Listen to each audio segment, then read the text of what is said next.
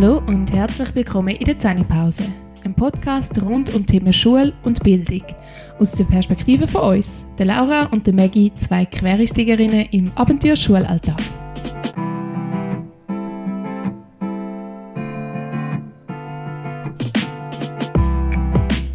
Hallo und herzlich willkommen zu der heutigen, bisschen speziellen Folge von der Zähnepause. Wie ihr hört, bin ich heute alleine, aber das bleibt nicht so. Ich konnte nämlich ein Interview machen mit dem Matthias. Der Matthias schafft als Lehrer von einer Aufnahmeklasse in der Stadt Luzern. Die Aufnahmeklasse tut Schülerinnen und Schüler, die neu in der Schweiz sind, darauf vorbereitet, Teil von einer Regelklasse werden. Was das genau bedeutet und wie sein Alltag aussieht, wird uns der Matthias gerade selber erzählen. Die heutige Folge ist zusammengedenkt mit der Folge zum Thema Flucht, wo wir das letzte Mal aufgenommen haben.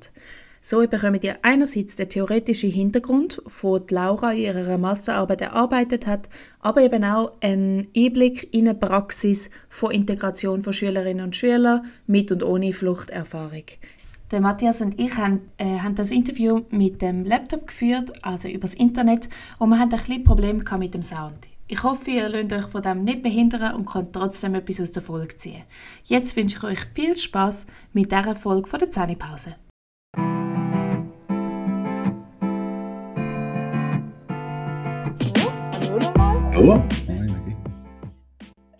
Matthias. Ähm, meine erste Frage ist, wie würdest du dich und deine Arbeit beschreiben? Ja, das ist eine grosse Frage, ja. Also meine Arbeit, ähm, man vielleicht das Theoretische ein bisschen vorwegzunehmen, ähm, ist eigentlich die von einer Lehrperson. Also ganz normal, mhm. Schüler etwas beizubringen, Lernenden, wo halt aber eine besondere Voraussetzung mitbringen.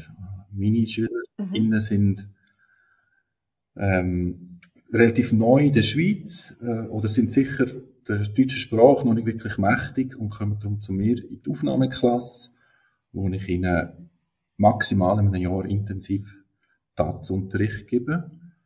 Und die Lernenden kommen da dabei aber aus ganz verschiedenen Richtungen, also mit verschiedenen Hintergründen, sei es was den Bildungsstandard betrifft, was den sozioökonomischen Standard betrifft, auch altersmäßig gibt es ganz große Unterschiede. Und das ist eine sehr spannende, eine sehr dynamische Geschichte. Die kommen auch immer wieder und gehen immer wieder im Verlauf eines Schuljahr. Das ist alles ein bisschen speziell im Vergleich zu der Regelklasse zum Beispiel. Und mhm. ich persönlich würde mich jetzt als ein eher sozialer Mensch, ein integrativer Mensch bezeichnen. Darum bin ich von dieser Arbeit auch äh, angetan. Mhm. Mhm. Cool, danke. Ähm, wie tut sich deine Klasse zusammensetzen? Du hast schon so ein bisschen die große Heterogenität mhm, angesprochen. Also ich kann jetzt vielleicht gerade meine aktuelle Klasse als Beispiel nehmen. Momentan mhm. sind wir elf, aber am Montag kommt dann wieder ein neues Mädchen zu mir in die Klasse. Sie kommt aus Griechenland, dann habe ich zwei Lernende aus der Ukraine, ich habe jemanden aus Montenegro, aus der Slowakei, aus Brasilien zwei, ein Mädchen aus den Philippinen und zwei türkische Lernende. Mhm. Wow, es sind wirklich ja. ganz unterschiedlich. Genau. Und mhm. ganz unterschiedlich auch ähm, die Gründe natürlich, wieso sie in der Schweiz sind. Die, äh, die ukrainischen Kinder, Jugendlichen sind natürlich wegen dem Krieg hier in der Schweiz. Mhm. Ähm, die slawischen Mädchen und sie aus den Philippinen sind eher wegen, eher wegen der Beziehung von den Eltern hier in der Schweiz. Also die haben da mhm. ähm, Schweizer PartnerInnen und sind darum jetzt in der Schweiz. Dann gibt es solche, die da Arbeit gefunden haben und jetzt wegen dem in die Schweiz gezögert sind. Ja. Mhm. Ähm, Mhm. Wie nimmst du das wahr, die große Heterogenität in der, innerhalb von der Klasse? Also wie, wie challenge dich das als Lehrperson oder ja? Also die größte Challenge für mich ist das unterschiedliche Lerntempo, sage ich jetzt mal. Auch vor allem im Vergleich mhm. zu einer Regelklasse. Finde ich, das mhm. Tempo ist ja auch mega unterschiedlich. Ich unterrichte ja noch Medien und Informatik und das ist ja Niveau durchmischt. Dort merke ich auch als C-Niveau, bist da gemächlicher unterwegs im Vergleich zu einem A. Aber der Unterschied finde ich ist nicht so groß. Und das finde ich ist bei der Aufnahmeklasse wirklich am frappantesten, weil zum Teil Schülerinnen nicht einmal genau wissen, was sie mit einer Aufgabe machen Also, weißt du, so ein Konzept von, von Lückentext beispielsweise völlig mhm. mhm. sind und andere schauen das schon nur an und wissen eigentlich, okay, muss ich da irgendetwas einsetzen und machen mal. Dann ist das Tempo eigentlich wirklich der größte Unterschied. Und dann natürlich gibt es auch ganz andere Heterogenitäten, aber ich finde, die hast du in einer Regelklasse auch. Ähm, mhm. Und das ist einfach generell eine Herausforderung, ja. Mhm. Mhm. Wie, ja, voll. Ich, ich, also ich kann mir das sehr gut vorstellen, dass die, die Basiskenntnis, oder ich finde das auch immer mhm. wieder spannend, als Oberstufenlehrerin zu sehen, ähm, wie viel Vorarbeit auch Primarstufenlehrpersonen geleistet ja. haben, indem dass zum Beispiel klar ist, gewisse Rituale sind absolut drin, mhm. oder ähm, wie tue ich meine Aufzüge einschreiben, ja, genau. eben was bedeutet ähm, zum Beispiel auch eine Zusammenfassung schreiben oder einen Vortrag halten. Ja. ja. Kann, ja, kannst du das auffangen? Oder? Hey, also wir haben ein sehr gutes Lehrmittel, ähm, wo genau so Sachen auch thematisiert oder ähm, wie so niederschwellig auch mit bringt. Ähm, also wir arbeiten mit dem Start klar vom Zürcher Lehrmittelverband, wo sich speziell an Jugendliche in der Schweiz richtet, die eben Unterricht haben. Und dort kommen dann wirklich auch so Sachen wie, äh, präsentier mal deine Familie, erzähl mal von deinem Tag und so weiter, so mhm. kleine Vorträge gemacht werden und dann auch äh, irgendwann auf einem höheren Niveau dann auch mit PowerPoint zum Beispiel, also dass auch dort mal so Grundfertigkeiten kennenlernen. Textverarbeitung, nicht nur schriftlich per Hand, sondern auch mit Word natürlich. Aber ja, du sagst es richtig, also wüsste ich, da kann ich daneben stehen und zuschauen, wie sie die Hausaufgaben einschreiben, sie machen sie trotzdem nicht. Ja. Ähm, so die Verbindlichkeit ist für viele nicht genau gleich, ja. Wo andere mhm. nur so in einem Nebensatz manchmal etwas erwähnst, dass doch das noch schön wäre, wenn sie es machen und am nächsten Tag kommen sie es kommen und zeigen es.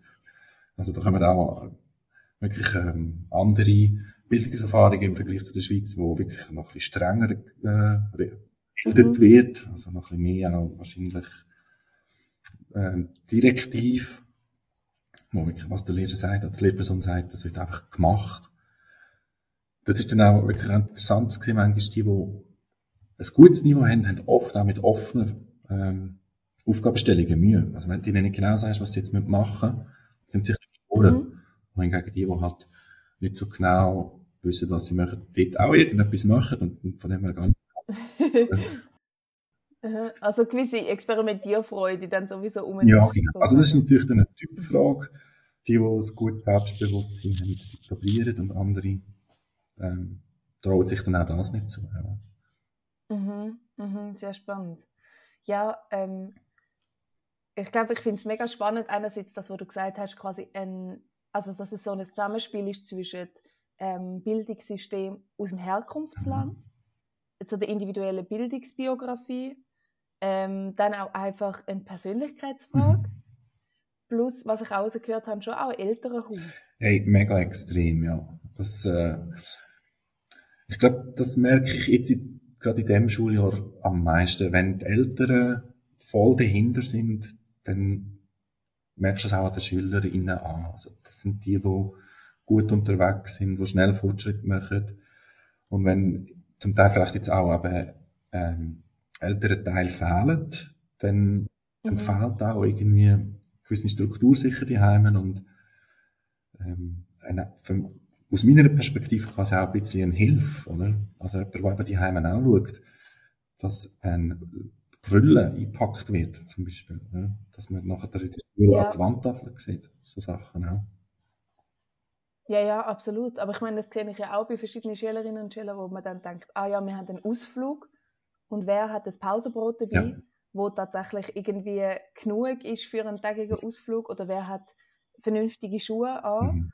und wer einfach nicht. Und das lädt einen dann mega, also das ist, glaube ich, der, der Moment, wo ich dann manchmal als Klassenlehrerin das Gefühl habe, so, ja, also muss ich die Eltern wie miterziehen oder habe ich dort mit eine Verantwortung zum, zum Spiegeln der Eltern gegenüber, was, also es ist auch eine, eine komische Rolle, in der man sich dann befindet. Ja, ja voll. Ich denke nicht, bei mir ist es dann sicher so, dass ich versuche, den Eltern halt auch oh, Sekunde bitte. Nah, dies nah so ein bisschen beizubringen, wie läuft es bei uns in der Schweiz, gehabt, weil sie das sicher wahrscheinlich auch nicht so kennen. Oder? Ich glaube auch. Ähm, meine nächste Frage, wie tut dein Arbeitsalltag, wie sieht der so aus? Hm. Ja, ich denke, äh, relativ normal, in Anführungs- und Schlusszeichen, für eine Lehrperson.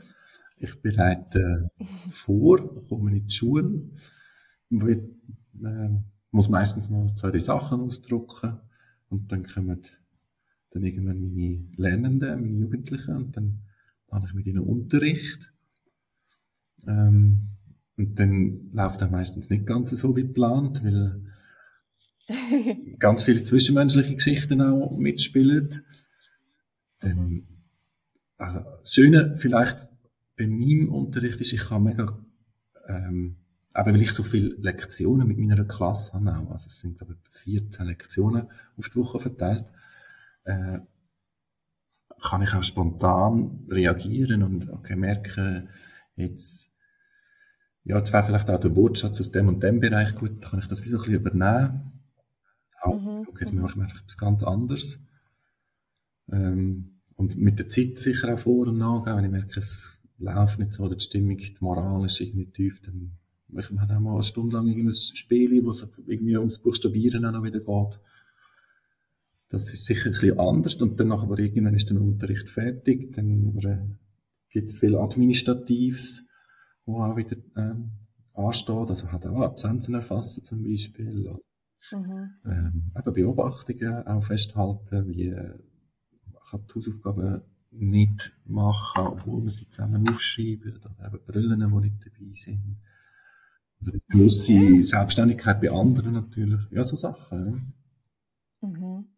Mhm. Also eigentlich klassischer Lehreralltag mit... Ähm ich würde schon sagen, also ich stelle mir das gar nicht groß anders vor bei anderen Fachlehrpersonen in einer reinen Regelklasse. Ja. ja, voll. Ich glaube wirklich, die, die, das Management von großer, großer Heterogenität plus der große Fokus aufs Deutsch. Mhm. Das ist, glaube ich, schon etwas, wo ein Unterschied ist. Ja, ich denke sicher auch. Also, dass wir wirklich mhm. so viel Daten haben und fast nichts anderes. Also wir machen vielleicht noch ähm, vier, fünf Lektionen Mathe. Äh, das ist sicher etwas Spezielles, aber es geht halt auch gar nicht anders. Also, sie brauchen ja die deutsche Sprache, damit wir überhaupt noch auch ein bisschen über Biologie oder Geschichte oder Geografie können reden können.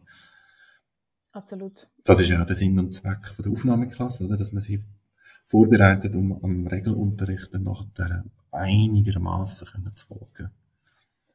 Mhm, mhm.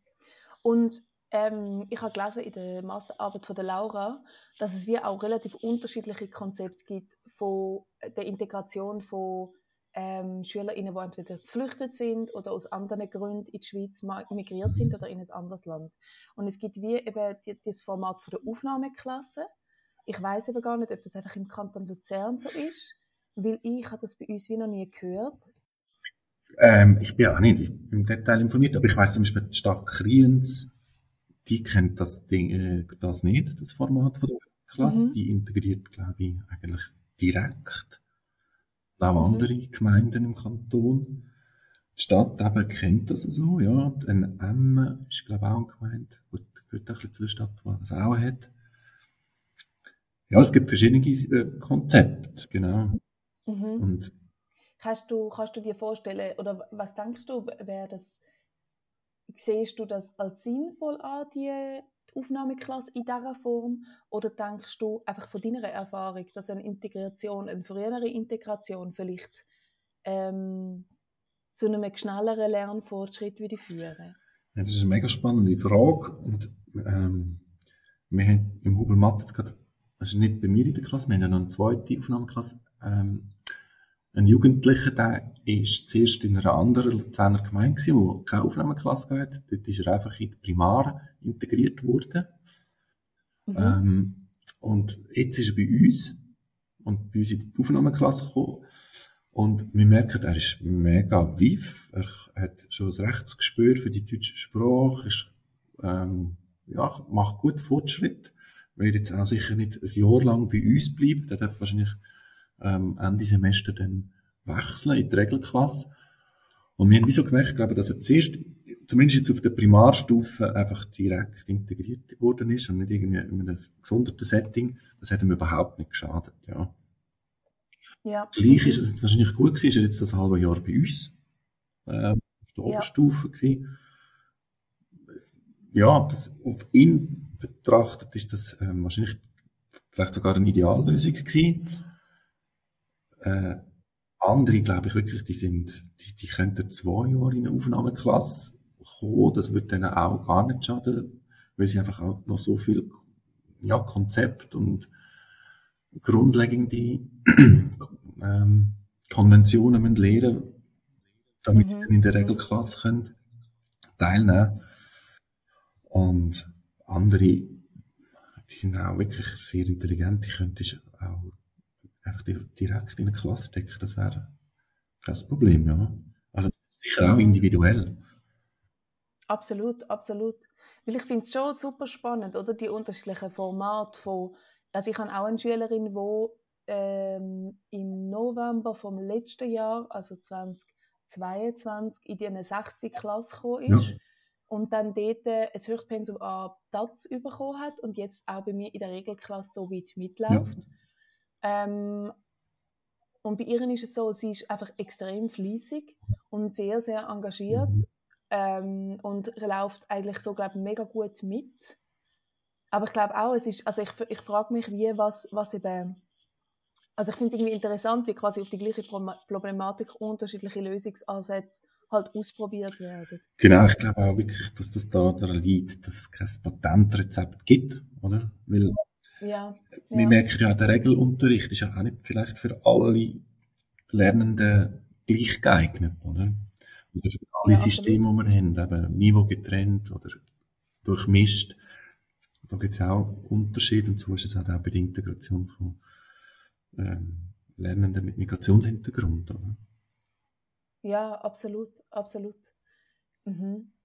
Ähm, stoßest du auch mal an deine Grenzen? Oder wo stoßest du an deine Grenzen? Vielleicht im Umgang mit den Jugendlichen oder sag ich's, ja, an deine Ressourcen? Hey, also genau, Ressourcen trifft es, glaube ich, besser als Grenzen. Ähm, oder meine Ressourcen definieren dann einfach Grenzen. So. Und immer Mhm. wieder, ehrlich gesagt. Äh, ich hatte jetzt das Schuljahr einen Fall und letztes Jahr einen Fall gehabt, wo so viel eigentlich müsste vorgängig geregelt werden, also IF und Sonderschulstatus und so weiter, wo halt in der Aufnahmeklasse dann überhaupt nicht zur Verfügung steht. Mhm. Ich, Also wir reden jetzt von einem Schüler oder einer Schülerin, die quasi wie spezielle Bedürfnisse hätte oder nach uns eben vielleicht ähm, eine integrative Förderung Genau. bräuchte oder eine leichte kognitive Beeinträchtigung hat oder eine Lernschwäche. genau, So also, etwas. Mhm. ähm, also beides sind jetzt Fälle, wo dann nach der, der SPD, der Schulpsychologische Dienst, involviert worden ist. Oder? ja, und- ja. Da stellt man dann auch Sachen fest und weiß, da muss eigentlich anders dran gegangen werden, aber innerhalb von der Aufnahmeklasse hat man dann die Ressourcen nicht. Und dann, ja, Mhm. Ähm, ich müsste die manchmal wirklich eins zu eins betreuen und kann das halt nicht, oder? Ähm, Weil ich wirklich noch Ja, andere absolut. Schülerinnen und Schüler habe, die halt auch Aufmerksamkeit brauchen. Nicht ganz so viel, aber ich muss gleich denen ihre Texte auch korrigieren und ein bisschen helfen beim Formulieren und so weiter. Und sie, bei ihnen muss eigentlich wirklich dabei sein und mit ihnen die Aufgaben machen, oder? Und dann, ja, dann, dann habe ich schon Grenzen, genau. Mhm. Ja, klar, absolut. Gibt es auch dort, äh, hast du das Gefühl, dass es das ähm, gibt es, oder wel- welche Ressourcen oder was würdest du dir wünschen, um die Arbeitsbedingungen zu verbessern? Hast du das vorher? Ähm, also so etwas wie eine IF-Lehrperson wäre schon sehr hilfreich. Mhm. Also nur schon eine Person zu haben, äh, wo, wo einfach drinnen würde sitzen Genau. und eins zu eins die Person, ja, ja, Genau. absolut. Und wenn es dann jetzt aber noch jemand wäre, der fachlich ähm, auch kann helfen kann, dann glaube ich, wäre das noch, noch gröber ein Gewinn, oder? Ja, absolut. Ja, aber ich glaube, das erlebe ich bei mir im Schulalltag auch, dass halt ein Schüler zum Beispiel, oder mehrere jetzt bei, der, bei einer Klasse äh, bei uns, bei der Stufe, mehrere Schüler einfach so ähm, Mühe haben, sich selber zu, vielleicht auch zu disziplinieren oder in die Rahmenbedingungen der Schule hineinpassen, so dass zum Beispiel, sobald man das Lernsetting eben ein bisschen öffnet, ja. wir haben ein Soul-Projekt gehabt, und dann habe ich jetzt, wir haben nächste Woche Prüfung und am Freitag habe ich geschaut, was sie gemacht haben und es sind vielleicht zwei Seiten von einem zehnseitigen Dossier gewesen. Mhm. Und und die Lösungen sind von Anfang an parat gewesen, genauso wie die Lernziele. Und dann habe ich mir halt die Gruppe von Schülern geschnappt und wie Bootcamp zur französischen Revolution mit ihnen ja. gemacht. Und das ist schon, ich habe dann auch so gemerkt, wie so eine Woge von Wut in mir aufgestiegen ist oder Frustration, weil ich so gefunden habe, Mann, irgendwie, es schießt mich an, dass ihr da nicht daran geschafft habt und gleichzeitig versuchst du dann einfach die Leute halt auffangen oder versuchst du dann gleich wieder irgendwie eine Chance zu geben. Ja. Und ich habe jetzt Glück gehabt, dass der Rest von der Klasse recht gut gelaufen ist währenddessen. Mhm. Aber das ist einfach, wenn manchmal musst du wirklich, es gibt einfach Kinder oder Jugendliche und ich glaube, gerade wenn du beschreibst, wie deine beiden Fälle, wo vielleicht noch eine kognitive Beeinträchtigung drin ist oder ein ADHS ja. oder vielleicht auch ein ASS, also eine Autismus-Spektrum-Störung, ja, genau. Ja. Ähm, dann, äh, also das übersteigt einfach die persönliche Kapazität. Ja, genau.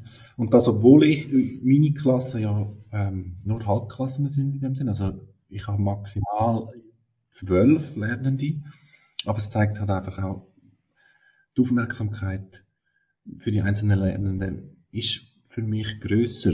Also weil, ja, weil so viel auf der Verständnisebene hat noch nicht so funktioniert. Mhm. Rein sprachlich und dann noch auf der zweiten Ebene noch ähm, ja, vom Inhalt her, also äh, Grammatik oder äh, wie sieht ein Text aus, Textaufbau. Ja. Mhm. Ja, klar. Ich meine, bei meinen Schülerinnen und Schülern kann ich zumindest davon ausgehen, wenn ich sage, tun euch ein Heft auf, auf der Seite 12, löset oder leset und löset Aufgabe 1 und 2, dann kann ich zumindest davon ausgehen, dass rein sprachlich das lösbar sein genau. sollte. Ja, genau. mhm ob dann der Wille noch da ist und vielleicht auch Motivation, das ist ja dann wieder mal eine ganz andere Frage. Ja, genau. Ja, ja das, kommt, eben, das kommt dann alles auch noch dazu. Oder? Sie sind ja dann wirklich auch nebenbei, dass sie halt Deutsch noch nicht können, einfach ganz normale Jugendliche. Ja, absolut. Ja. Denkst du, dass, ähm, ich habe auch gelesen bei der Laura ihrer Masterarbeit wiederum, dass etwas von der wertvollsten Potenzial von Integration eigentlich persönliche Beziehung ist. Möglichst schnell auch mit Leuten ähm, im, im Ankunftsland. Also wenn Leute zum Beispiel aus, aus Syrien geflüchtet ist, dass die Person möglichst schnell halt auch vielleicht Schweizerinnen oder Schweizer Kollegen hat oder Leute, die in der Schweiz aufgewachsen sind, so, dass das einfach ein wichtiger Faktor ist für Integration. Ähm, siehst du das, vielleicht kannst du das auch beobachten bei dir in der Klasse? Ähm, wie soll ich sagen, ich habe jetzt vielleicht weniger Datenlage, um das zu unterstützen, aber ich bin definitiv dieser Meinung. Also, ich versuche mhm. immer in einen Vereinen schmackhaft zu machen und ich finde es zum Beispiel, dass wir da an einem ganz normalen Oberstufen-Schulhaus sind, wo sie dann noch in Kontakt treten in der 5-Minuten-Pause mit den Regelklassen und so weiter. Und ich habe schon das Gefühl, die, die sich dem auch ein bisschen mehr aussetzen, die, die können wir nachher besser integrieren. Aber das ist halt auch schwierig, oder? Die sind meistens äh, sprachlich auch vielleicht ein bisschen begabter. Vielleicht, das sind dann vielleicht auch Expat-Lernende ähm, oder Kinder von Expats, die fünfte Schule sind, im vierten Land oder so. Und die wissen einfach auch schon, wie das geht, oder? Und die, die, ähm, also die haben wieso schon gelernt, offen sein und auf Leute zukommen, ja. oder? Also zugehen genau. und wie sich dort einen Freundeskreis aufbauen. Ja, genau. Und wenn wir es jetzt auf die Flucht beziehen, geflüchtete Kinder, Jugendliche, die sind sicher ein bisschen zurückhaltender und haben vielleicht einfach wenig bis keine Schulerfahrung und haben dann von dem her auch Mühe in dem Konstrukt von der Schule und wie das da auch laufen dass man da vielleicht auch mal mit jemand anderem redet aus einer anderen Klasse. Ja, ich kann mir auch vorstellen, das ist ja extrem, kann auch einfach einschüchternd wirken. Nur schon für mich auch Oberstufe, wenn ich zurückdenke an meine Oberstufenzeit, das ist sehr aufregend und sehr anstrengend. Mhm.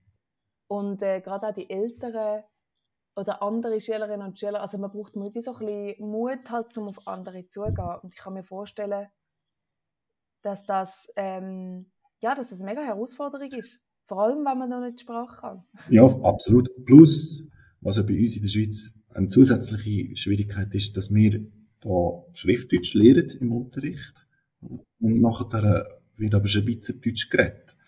Also eine Sprache, die sie dann nachher auch nicht können. Also das ist ja wie noch eine zusätzliche Hürde, glaube ich, was halt auch noch ein bisschen ja, schwerer macht für die. Ähm, aber momentan finde ich auch, dass es auf der Oberstufe dann noch so den Faktor gibt von der ersten ähm, romantischen Beziehungen oder einfach auch zu merken, ah, man fühlt sich irgendwie angezogen zu jemandem. Und das ist, glaube ich, noch ein Faktor, der vielleicht bei der Oberstufe dann wieder positiv ist. Stimmt, man kann jemanden attraktiv finden oder irgendwie spannend, obwohl man genau gar keine teilte Sprache Ja, genau. Also ja, zumindest offen Ich erinnere mich da auch an zwei Beispiele, wo wir noch am gleichen mhm. Schule geschafft haben. wo ich mich mich gefragt habe, wie genau ist jetzt die Romanze entstanden? Aber es hat scheint funktioniert zu haben. Genau, ja. ja. Ich denke, das ist wirklich ein, auch noch ein guter Motivator. ähm, ein spannender Motivator, ja. Ja, weil ich habe eben schon auch gedacht, wenn man jetzt, eben wenn man doch nochmal so darüber nachdenkt, ähm, Integration in eine Regelklasse mit einem höheren Anteil von DATS und vielleicht einer, einem Fokus auf ähm, Lernstrategien oder so, weißt du, das nachher schaffen, mhm. versus die Integration in einer Aufnahmeklasse ähm, oder das Ankommen in einer Aufnahmeklasse, dass man natürlich einfach mehr Chancen hat, auch gerade Gespönli kennenzulernen, die Deutsch reden, wenn man sofort in, die, äh, in, in, eine Regelklasse integriert wird. Oder? Mhm. Ich glaube, das ist schon etwas. Also was, ja, das ist definitiv etwas. Und die einen können mit von profitieren. Ähm, aber vielleicht dann auch, ist, äh, also wir haben ja keinen Notendruck, zum Beispiel auch in der Aufnahmeklasse. Ähm, und dann halt das Ankommen, wo in dem Jahr je nachdem, was sie persönlich erfahren haben, noch einmal ein bisschen Zeit gibt, oder? Bevor sie dann in der Regelklasse starten, plötzlich müssen sie dann eben Fächer wie Natur und Technik, Mathe, RZG und so weiter in einer Sprache noch meistern, wo sie eben auch noch nicht beherrschen oder noch nicht völlig. Für viele ist das eben eine Chance, dass sie da noch in einem relativ geschützten Rahmen können in ja, in diesem neuen Land ankommen. Ja, voll. Und, mhm. und auch mit den gleichen Leuten, Und oder? dann, genau, das auch merken, dass es anderen gleich geht, dass sie nicht alleine sind. Ähm, ja, das ist sicher wieder eine Chance von dem Ganzen. Mhm. Mhm. Mhm. Ähm, was findest du besonders schön an deiner Arbeit? Ähm, es gibt mehrere Sachen. Also ich finde ich finde es halt mega cool, eben, dass da so viele verschiedene Persönlichkeiten zusammenkommen, wo ganz viele verschiedene Sachen mitbringen, äh, sei es von ihrer eigenen Kultur oder einfach auch von ihrer eigenen Persönlichkeit. Ähm, und dann zu sehen, wie, wie man da trotz eben sprachlicher Hürden irgendwie versucht, Gemeinsamkeiten zu finden oder eben eine Gemeinschaft bildet, und zu sehen, wie die Sprache wichtig ist, aber hat einfach auch nicht alles. Also da kann, eben, man findet irgendwie Leute, die zusammenpassen, finden damit zusammen, ohne dass sie da eine, komplett verstehen. Mhm.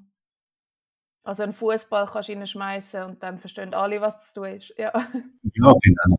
Sehr gutes Beispiel, oder? Also gamen, oder? Ähm, ja, die multikulturelle kulturelle Vielfalt in der Klasse, die schätze ich schon sehr.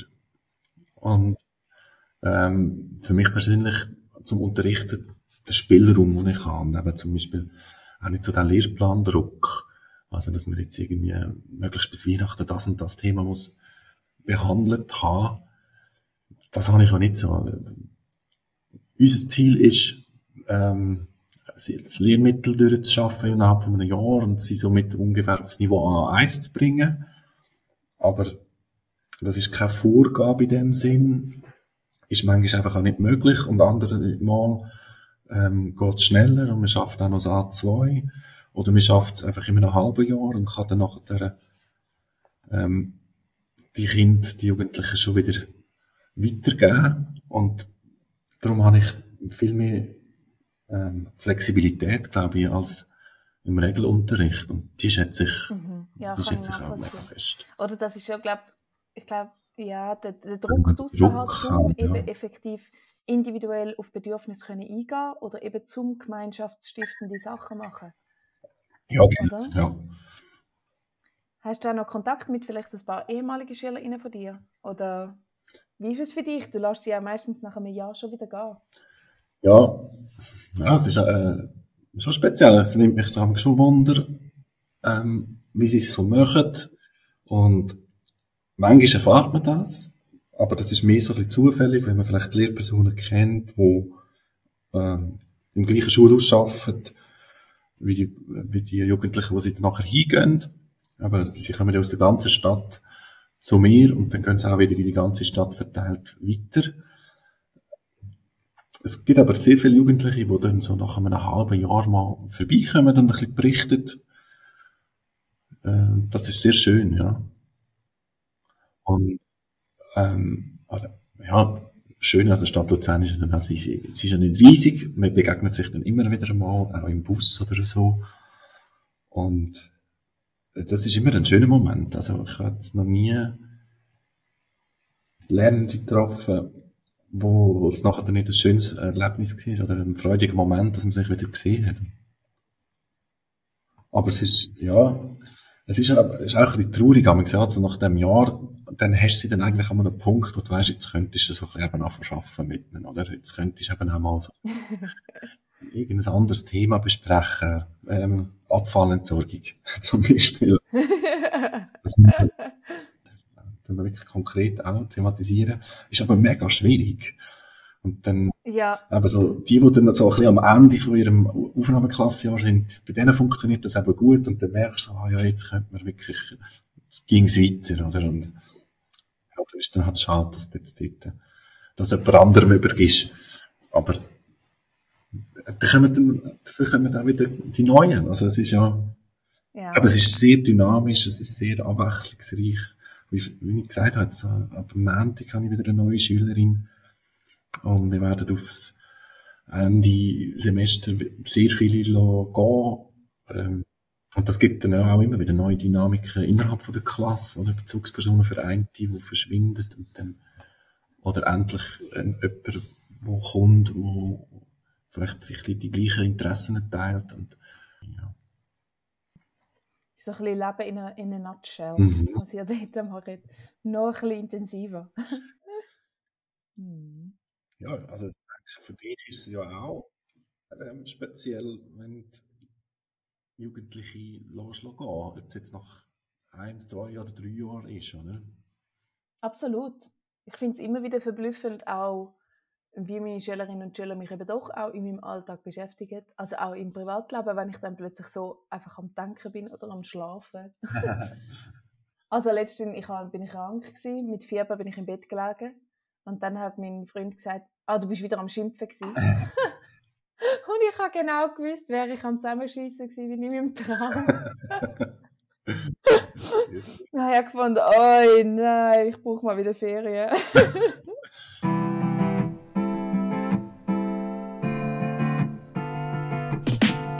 Damit sind wir auch schon am Ende der heutigen Folge der Zähnepause. Ich wollte mich ganz, ganz herzlich bei Matthias für seine Zeit und seine Offenheit bedanken und die Möglichkeit, uns einen Einblick in seine spannende Arbeitswelt zu geben. Wenn ihr noch nicht genug Pause gehabt habt, vielleicht noch einen Kaffee, einen Tee oder ein Gipfel mehr braucht, dann folgt uns doch gerne auf Apple Podcast, Spotify oder auf Instagram. Bei den nächsten Folgen werden wir uns vor allem mit dem Thema Inklusion wieder beschäftigen und zwar mit dem Fokus auf Heilpädagogik. Wir haben zwei weitere spannende Gäste eingeladen und ich freue mich sehr auf die Gespräche mit ihnen. Bis dahin, hebt's gut und vergessen nicht ein bisschen Pause machen.